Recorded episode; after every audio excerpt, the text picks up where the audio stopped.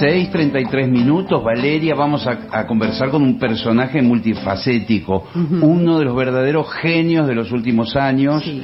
Vos tendrás ahí seguramente una descripción más precisa del personaje, pero podemos decir un escritor, libretista, creativo. es súper multifacético, como bien lo decías vos, Sí, claramente. Este, un creativo, ¿no? En, en todas sus dimensiones. Muchos decían Peter Capusotto, Peter Capusotto, y claro, a- Peter es Pedro, Claro. el que está ahí atrás de Diego Capusotto, y es Pedro Saborido, que lo tenemos en línea. ¿Cómo estás?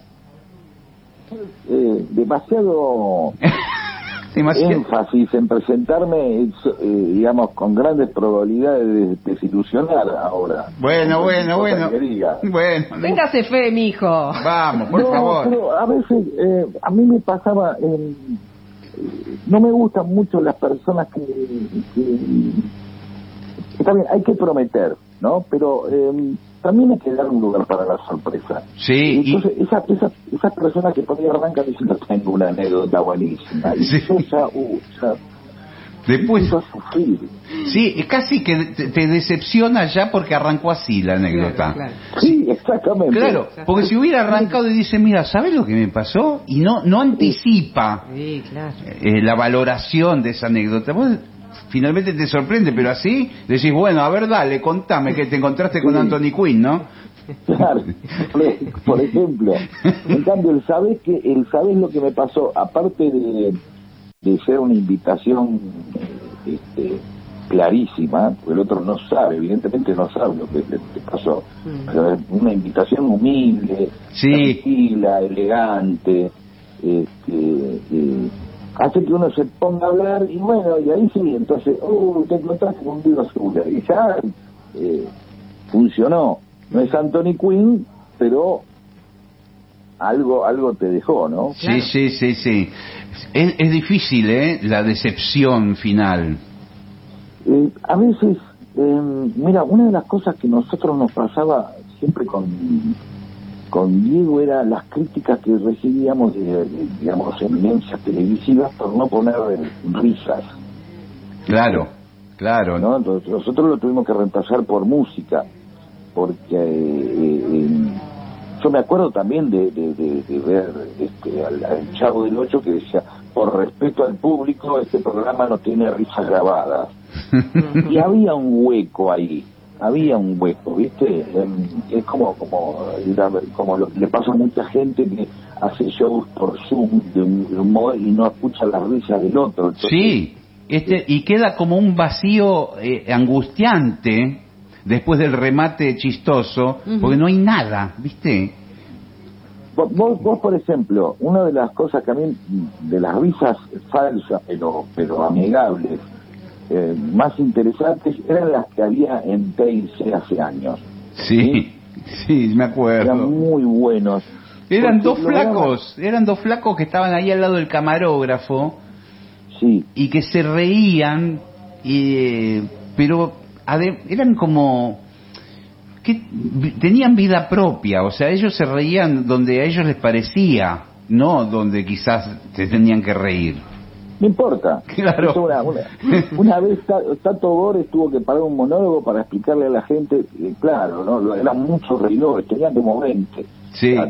Y los tipos entraban como una especie de ritmo, eh, porque son rítmicos. En un momento el reidor se pone rítmico. Dice, bueno, cada tanto viene un chiste y ah, se largan, ¿no? Sí, sí, Y- pero claro, quedaron como fuera de compás, no sé musicalmente como fuera, que, que hacían como un contrapunto, y, o sea, reían en la mitad de los chistes. Claro, claro. El, el tipo decía, me hicieron un bypass en el corazón y ja, ja, ja, ja. Claro, no, y que se tienen que reír cuando yo digo Domingo Caballo. Claro. Ah, porque, y ahí le, y le explicaba todo, y eran 20 minutos explicándole todo lo que había pasado en la semana, qué sé yo. Eh, este, pero había algo también en la risa de esos dos muchachos que tenían ahí, que a mí me sonaban auténticas, parecían risas de camarógrafo. Sí, sí, eran dos flacos que estaban con los camarógrafos. Y claro, que, y que- entonces, eh, vos cuando ves, eh, sentís una cosa y decís, se están riendo los camarógrafos. Sí, sí, sí, sí. qué De- bueno, que claro, la están pasando bien y ahí uno entra. Ahí nos, acá nos pasa No. con el operador, si el operador mira por Sí, otro lado y sí. está emboladísimo. claro, bueno, sí. Pero eso también estudian en el ISER, los hacen estudiar, Claro. este, eh, mandar WhatsApp en el medio de, de las conversaciones. Para mí esa es la referencia. Las personas inseguras como yo Sí. eh, necesitan eh, comprobar que no hay, pero está con otras cosas, tiene un problema técnico, se está cayendo la, la- la antena y entonces vos decís, ay, no se rió de mi chiste. No, no, bueno, ¿Entendés? tal cual. Y a mí me pasaba en, en una determinada época que yo tenía que conducir solo, yo le pedía a cualquiera que se sentara al lado mío en el estudio. Claro. Porque me Claro. empecé- eh, siempre mirando el micrófono y hablándole a la nada, como es la- hacer radio solo, le hablas a la nada y mirás y se- con los ojos perdidos. Eh, yo le decía a cualquiera, vos sentate acá al lado mío y haceme cada tanto con la cara como que sí, que no, y qué sé yo, que eso a mí me da, me, me da ánimo para seguir. Claro. Ni hables siquiera, no hacía falta, es alguien al que le estoy contando algo, Sí, un sí. objeto, está muy bien. Mira, te voy a, voy a contar una cosa, ¿puedo contar una cosa de Tato? Digo, Sí. yo sé que hay gente que hay que explicarle que no es Tato, o sea, gente joven. Mm. Eh, Tato, eh, que era un gran cómico argentino, este, cerraba sus programas con un diálogo, un supuesto diálogo con, con el presidente. Sí, me acuerdo, Entonces, era eh, muy gracioso, que medio que lo interrumpía, tenía una técnica para, para hacer esa especie de llamada trucha. Sí, sí, donde no, señor presidente, yo, Claro, no, eh, le voy a contar. No, no, no, sí, no se ponga así. Entonces el tipo te iba describiendo lo que pasaba o supuestamente te, te dejaba intuir muy bien cómo era el diálogo que había. ¿no? Porque vos escuchabas la parte de, de, de Tato, no es que había un imitador del otro lado. claro, claro, claro. Entonces, él al final siempre contaba un chiste. Le contaba el chiste al presidente. Un chiste que no, no era de política, un chiste que Tato traía generalmente de sus amigos, este, de, de asados con amigos, donde contaban chistes. Mirá vos, él estaba ahí pescando a ver lo que los amigos decían espontáneamente para ponerlo en el No, no, programa. no, no, pero no, es un chiste de rueda de chistes, o Sí. que sea chiste clásico, no un chiste un comentario sobre Menem, sino una rueda de chistes. Sí, Eh, la gente tenía rueda de chiste, ahora eh, memes todo el tiempo, entonces la gente no hace rueda de chiste, lo que hace muestra memes, le muestra memes a otro. Claro. Mirá, y llegó eh, Majul con un sifón en el ojete, mirá, mirá. Em, entonces, eh, eh, pero ese chiste no lo, no lo, no lo sabía nadie. No lo sabía nadie, él solo lo sabía, no estaba anotado, no lo tenía ah, en la ni los, ni los gui- guionistas, ustedes tampoco. Nadie, nadie, era como una especie de, de ritual de él.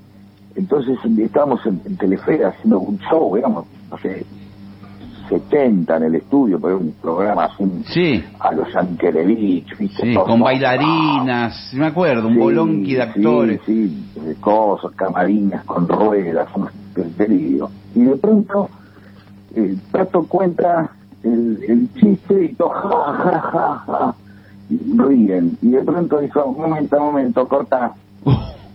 ¿No te gustó, Leandro? Leandro era el pibe que estaba teniendo los cartones que no se rió. No, Todos, todos se habían reído. Y claro, Leandro estaba como atento a los cartones. Imagínate un pibe que empieza televisión, 16, 18 años, ¿no? Hernando Pablito Martí, este, que de pronto eh, le tiene los cartones a Tato. Es una responsabilidad, ¿viste? sí, sí, estaba Eh, atento a otra cosa, estaba con la cabeza. Sí. claro. Entonces, no, estuvo buenísimo, dijo Sebastián. Entonces, eh, y todo, sí, Tato, estuvo buenísimo, no, no, no, no, no, no, no se rió, qué es ma- y se empezó a hacer una roca. Y entonces, claro, no había celulares, nada, tuvo que empezar, se fue al camerino a llamar amigos por teléfono, hasta que tuvo otro chiste. No te puedo creer. Eh, una Y hora fue eso. Se paró la grabación. Sí, sí, Sí. porque eso te... eh, eh, vos, eh, Marcelo, contá lo que sentís cuando de pronto estás en un show y empezás a hacer un momento de humor y de pronto se ríen 200, pero vos no mirás a los 200 que se ríen. No, vos empezás a, te empezás a obsesionar con el que no sabes por qué se sentó ahí, Claro. si no disfruta, por ejemplo, lo que estás haciendo. Entonces te, te empezás a obsesionar con el que te mira medio malo, mal, que está ahí en la segunda fila o en la tercera fila, Y ese es el protagonista de la noche, aunque parezca mentira. Sí, y vos empezás ya a hacer el show para el tipo. Sí, sí, sí, sí, sí, sí. no, es, es la, la tragedia del, del, del- de no poder ver 199 personas que están ja, ja, ja. Es un genio, sos el mejor, y, y de pronto mirás a ese, Mm. a ese, como mirás a los que se van también, ¿viste? Sí, bueno, Se van dos eso... de la sala, te mata. Sí, Oye, ¿Cómo, sí. cómo se van dos? ¿Cómo? ¿Por qué? Bueno, nos ha pasado- Tiene un infarto. Algunas veces nos ha pasado con el negro Dolina, eso también, el hacemos el programa de la venganza con público, y por ahí hay un contingente de cuatro o cinco personas que se levantan y se van, y, y el negro también los miran, y, y yo también, y hay como un momento ahí, que una tensión en el ambiente, y después pues, seguimos, ¿viste? Sí. Y por ahí el tipo nada, qué sé yo. Nada, no, se- o se está meando "Mirá, y va al baño". contracciones. Sí, Eh, sí, se fue, ¿cómo se va a quedar? sí, Eh, sí. Se fue por otro tema, al contrario, se va lamentándose por ahí. Pero al que está expuesto Eh. ahí le, le afecta, no no puede, no, Sí, no te pasa sí, por alto. Porque, ¿viste? Porque la vanidad necesita este, comprobarse en forma total. Obvio, No alcanzan los 250 que se quedan. claro. La que pone en cuestionamiento la vanidad son los cuatro que se van. Son Sí, más sí. fuertes que los otros 200. Totalmente. sí, sí, sí. Eso es lo que te jode, es como la crítica, ¿viste? Te llega una mala crítica en Exacto. redes sociales y es la que te Ah, taladra claro. todo el día, Es ¿viste? Te verdad. llegaron 500 caricias y viste uno solo que te dice algo mal del programa o de algo y te, viste, te remuerde. Y te vas a ese. Y sí. Te vas a ese. Y sí. Pedro, chupa. Los otros dijeron, qué buen programa, Sí. qué divinas que está Valeria, qué sé yo. Y otro dice, bueno, podrían poner otra cosa, ¿no? Y chao, te- se te cayó todo, tal cual. Pedro, vos sabés que este, estamos empezando esta semana este programa que se llama El Frasco, acá con Guile, y obviamente Sí. nuestra metí en la provincia de Buenos Aires, ¿no? En Radio Provincia, Ajá. y no podíamos pasar Claro. por alto este, una historia del conurbano, tu libro, Ah, claro. estos 20 relatos que te mandaste, y, y queríamos abordarlo porque el conurbano es enorme y no hay un solo conurbano. Un poco el, el- el libro tiene esa idea. El, el- libro sale em, precisamente de los, de los sommeliers de conurbanos, que son que es precisamente este temor. El libro, si, si abrís el libro las primeras páginas, este y, y si se meten en arroba saborido peso, de por supuesto el- la cuenta de Instagram Sí. para que en, la, en, el, en el link, en el video, en la video pueden, pueden ver un anticipo del libro, anticipa esta situación, la situación de la crítica de, de que no hay un solo conurbano. Siempre, una de las cosas que me motivó a escribirlo era hablar de mi conurbano y siempre hablar del conurbano y de pronto siempre aparece alguien que dice, pues eso no es, bueno, no es el conurbano, eso no es el conurbano. Claro, claro. siempre hay alguien siempre hay alguien que, que el conurbano y que en el conurbano siempre hay un lugar que es más picante no pero eso es algo ah, no, eso no es el conurbano Bueno, a mí me ha El pasado muchísimo. profundo es otra cosa viste Mm. Claro, yo como sureño eh, veo un conurbano, ahora me invita alguien a, a Casuso Claro. y es otro conurbano ese. No es el mismo, Obviamente. no es el mismo que tengo yo. no no más precisamente te diría bueno tenés que ir más lejos Eh, vos con ir a Drogué ya dirías Sí, la frase cuando uno llega a Drogué es ah pero esto no parece el conurbano sí, totalmente, sí, claro, claro, claro. Para Esto nosotros, San Isidro. Sí, es la Suiza de la zona donde vivo yo, ponele, por decirlo así. Claro, que es, es así empedrado, este, casonas, este, y, y uno, eh, digamos, este, no, no lo relaciona con la palabra conurbano que implica casas bajas, eh, asfaltos discutibles, Sí. ca- cables, cables, muchos cables. Sí. eh, este, cosas sin terminar, digamos. Sí, y, y- de- y una arquitectura muy variopinta porque nadie hace la casa parecida al de al lado. Hay una casa cuadrada, al lado un chalet, al lado uno de dos pisos, al lado Sí, es, es es cualquier una especie- cosa. claro, sí, porque hay como una especie de anarquismo arquitectónico Sí. en el cual eh, cada uno, eh, eh, digamos, no hay ley estética, porque no va, no llega la ley estética, como todas las leyes tardan en llegar al conurbano. Eh, Es verdad. No quiero decir que no tenga ley, sino que en Capital hay unas costumbres, bueno, ya se agarran con bueno, entre un año, dos, Claro. ¿entendés? Che, deja, no se puede fumar más en, en la capital. Yo me acuerdo de estar en capital, no poder fumar ya más en ningún bar, ni siquiera había zona de...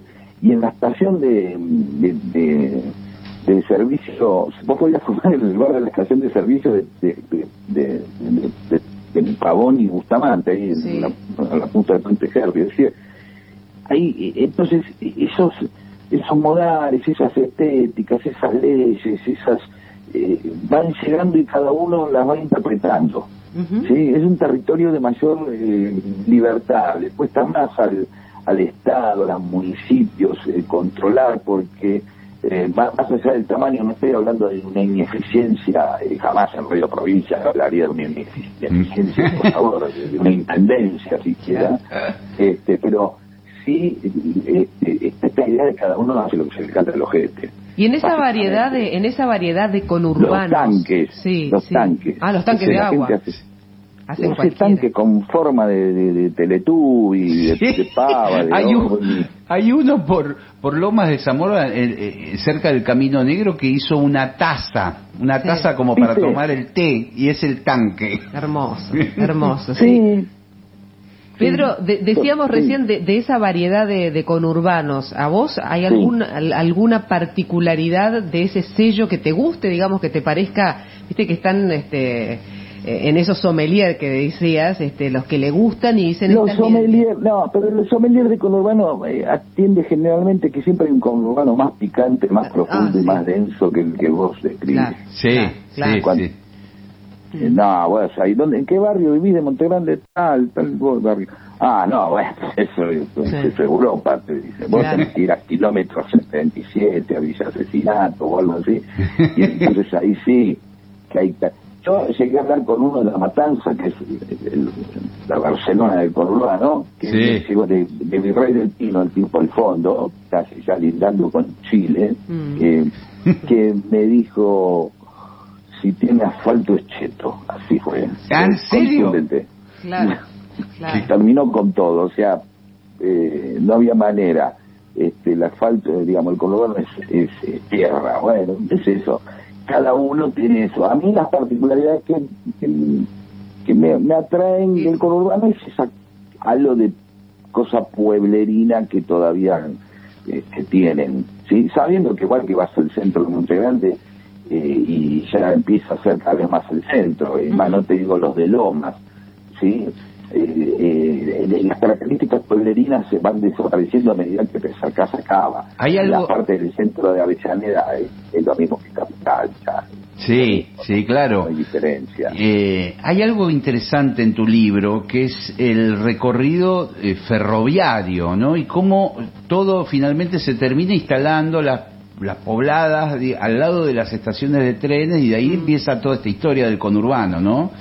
Eh, Claro, vos sabés que, que, que ahí hay como un doble juego. Es el ferrocarril que, que se trazaba medianamente por donde quizás había un pueblo y el pueblo que crece a partir del ferrocarril. Claro. Por ejemplo, en, este, en el partido de Almirante Brown hay un partido con una localidad que se llama Rivadavia que es más antigua que Adrogué. Ah, mira vos, no sabía. Sí. Ujú. ¿Qué, ¿Por qué creció Adrogué? Porque el señor Adrogué, eh, que era el dueño de las tierras, el que estaba, se le ocurrió lotear, dijo, pónganme la estación acá, Claro. este, hagamos un negocio. Entonces, por eso está bien trazado. Adrogué no tiene el Claro. crecimiento, eh, viste, el centro de Adrogué está- se nota que está planificado, viste, Nadie, eh, viste, está trazado. Sí, sí, sí, ¿no? si, Es- vos, si vos lo mirás de arriba, incluso hasta, tiene, hasta tiene algunas diagonales muy interesantes, Adrogué. Claro, el resto, viste, son, bueno, está medio el, el conurbano, Mm. no, de una cierta, eh, en cierto apuro. Claro. una competencia entre el plan y la vida, Ahí digamos. Mm. Que no les daba Como tiempo, que iban iban avanzando y que, que no podían avanzando, qué sé yo, después hacemos las calles, después Claro. vemos, ocurre, ocurre, digamos, el, el conurbano eh, en sí no es un tema, el, el conurbano no es un fruto del conurbano, ¿no? Ujú. el conurbano es un fruto de la capital y del resto del mundo. Este y del resto de Latinoamérica, digo, italianos que llegan y digo, no, voy en capital, eh, va, me voy, pum, Valentina Alcina. Sí. Eh, paraguayos que vienen, ¿dónde me meto? Acá. eh, tucumanos, vienen de todos lados. Sí, vienen de todos lados. Es así, Y- es así.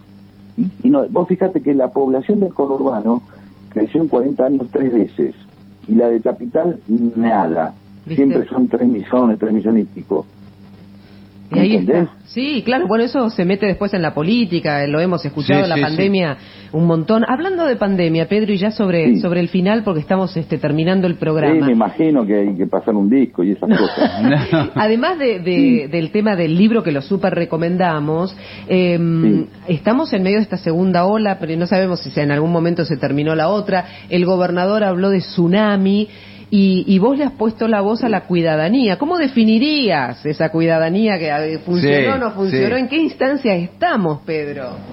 en una instancia en donde em, se demuestra el este, que, que, que, que una parte puede a veces más que puede influir sobre el todo es decir em, vos no necesitas que se rompan cuatro patas de una mesa para que se caiga la mesa con una alcanza entonces cuando vos tenés una parte de la sociedad que es bastante pelotuda eh, que con eso alcanza para eh, para que se, se, se pudra todo Ahora, vos un cortocircuito en la casa no se da en, en 20 enchufes a la vez. Claro. Es el uno. Bueno, esto es esto. Vos tenés un grupo de gente, no estoy hablando de la gente que está eh, expuesta en su trabajo, eh, este, que, que de pronto tiene que llevar una cosa y, y se contagia. Estoy hablando de, una- de los contagios frívolos, aquellos que se pueden evitar. Esos son los frívolos, son, voy a boludear. Nah, ¿por qué voy a usar eh, dos, dos bombillas con el mate? Ajá, ¿y por qué voy a usar barbijo? Bueno, si vas a usar barbijo, soy libre, no quiero usar barbijo. Pero si, si ya usas calzón y usas ropa, algo que yo, yo le, le otorgaría la, la, la, eh, digamos, la aprobación a alguien que se declara libre si entra en culo al coto. Entonces digo, bueno, sí, sos una persona libre, porque vas desnudo a todo lado, pero ahora, si vas a poner eso en el detalle del barbijo, el detalle de si durante cinco horas no puedo, mejor no salir a la calle, me parece que estamos hablando de una parte, un sector de la sociedad chico, minúsculo, yo creo que la mayoría de la gente se cuida, que juega y provoca este, eh, y niega y por lo tanto se descuida y termina complicando a todos. Muy bien, querido. I- Te Impecable. iba a poner un ejemplo musical, te iba a poner un ejemplo musical. Es decir, no hace falta que toda la banda suene como el orto. A veces con que un integrante, el- la pifie, el bajista o algo, se va toda la mierda, ¿o no? Sí, totalmente. El trompetista, por El ejemplo. trompetista que es el especialista. ¿eh? Sobre, sobre todo. Gracias por todo, Pedro. Abrazo grande, querido. eso, Qué feo momento. Un día tenemos que hablar, Gillespie, el momento en que todos se dan cuenta, que todos los músicos miran a uno. Sí. Por favor, hablemos de eso un día. Te tomo la palabra. Un abrazo, mi amigo. Cuando quieras, acá estoy. Chau, Chau, chau. Chau, Divino. Valeria, chau. Un abrazo enorme.